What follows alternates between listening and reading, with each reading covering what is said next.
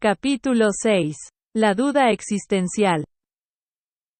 Les voy a contar cómo una maestra me dejó una duda existencial. Cuando iba en segundo de secundaria, esta maestra me daba cívica y ética. Y nos hizo una pregunta que nadie pudo responder. Nos preguntó quién eres. Y yo, fácil, soy Nara Alejandra Sangabriela Costa, mi nombre completo. Y respondió, te pregunté quién eres, no cómo te llamas. Y yo de no, pues sí cierto. Y después contestaron, soy un ser humano, un ser vivo. Y que contesta, te pregunté quién eres, no qué eres. Y así le decías cualquier cosa y te decía, te pregunté quién eres. Y yo, de puta madre, ¿quién soy? En medio de la clase tuvimos homenaje. Regresamos ya nunca jamás tocamos el tema. Pero la maestra me dejó con un pedo, güey. Yo era de esas niñas tímidas que le daba pena preguntar en clase. Entonces no fue hasta un año después que yo le pregunté a la maestra, maestra, ¿se acuerda de hace un año la clase de quién eres? ¿Me puede dar la respuesta porque no me ha dejado dormir? Yo esperaba una respuesta que me abriera la mente, que me dijera quién soy, me revelara algo. Yo dije, a huevo, ya voy a saber quién soy. Me responde, eres la suma de tus cualidades. Me quedé con ganas de decirle. Le pregunté quién eres, no que sumas ni qué chingado.